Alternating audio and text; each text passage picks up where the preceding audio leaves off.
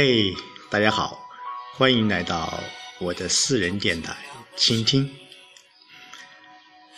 明天就是六月七号了，我不说，大家都应该知道这个日子。明天是高考，我想，高考对于一个人来说，它的重要性。是不言而喻的。我想，大部分人都应该经历过这一次火的考验。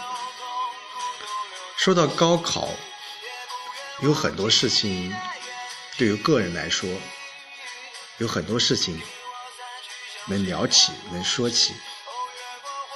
我记得在我那个时候高考的时候，不是六月份。六月七号、八号、九号，而是七月七号、八号、九号。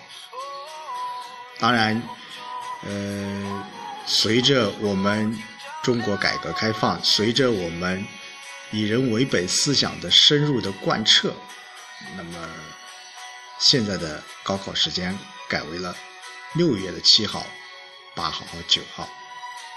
我想这种做法是非常人性化的。说实话，七月份那个时候真的非常的热。明天高考了，一晃对我个人来讲，一晃十几年过去了。呃，就像我在前几期说的，高考我经历的过了三次。每一次的高考，对于一个考生来说，那真的是一种心灵的一种煎熬。那时候我是一个农村，我是一个农村长大的一个孩子。高考对我个人来讲，也许就是一个可以说是唯一的一个向上走的一个通道。我必须要抓住这一个。救命稻草，没有其他途径，所以我经历了三次火的考验。当然，在这过程当中，无论是心灵、身体、生理，都受到了很大的、很大的这煎熬。我想，没有经历过高考的人，他不会有这种感受的。明天高考了，我想现在的孩子真的是非常的幸福。说到高考的这一件事情，可以说全民皆兵，无论是我们的交通警察，还是我们的各个部门，都在配合着这一场大的考试、大的一个考验、尽造啊，甚至。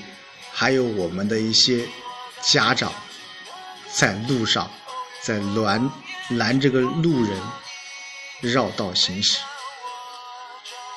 还一个安静的一个考场环境。其实我想，作为家长来讲，这是无可厚非的。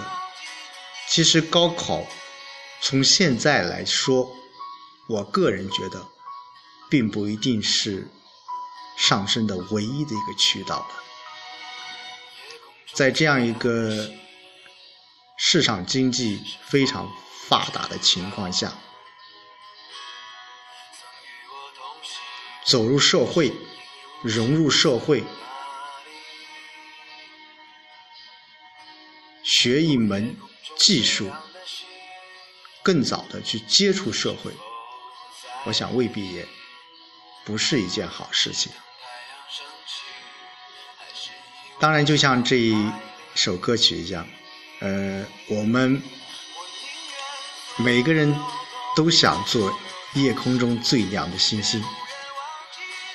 只要自己尽力了，发挥了，我想，任何一个人任何一个家庭的父母亲戚，他们都会懂得的。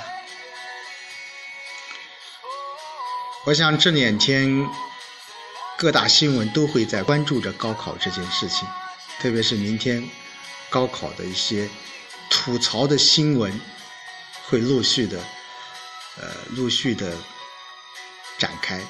特别是明天的一个语文作文，作文题目是每年高考吐槽率最高的一个热门话题。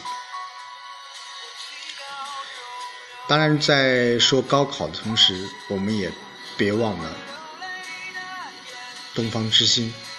真的，呃，从到目前为止，已经打捞出了。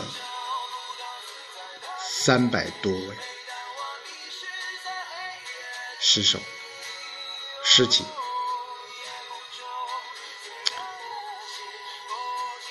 我也希望这件事情能够给我们的相关部门有一些启发，或有一些启示。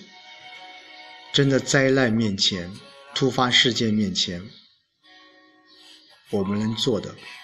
还很多。最后，也祝愿所有的高考的学子们，明天正常发挥，考出一个理想的成绩。好，明天见。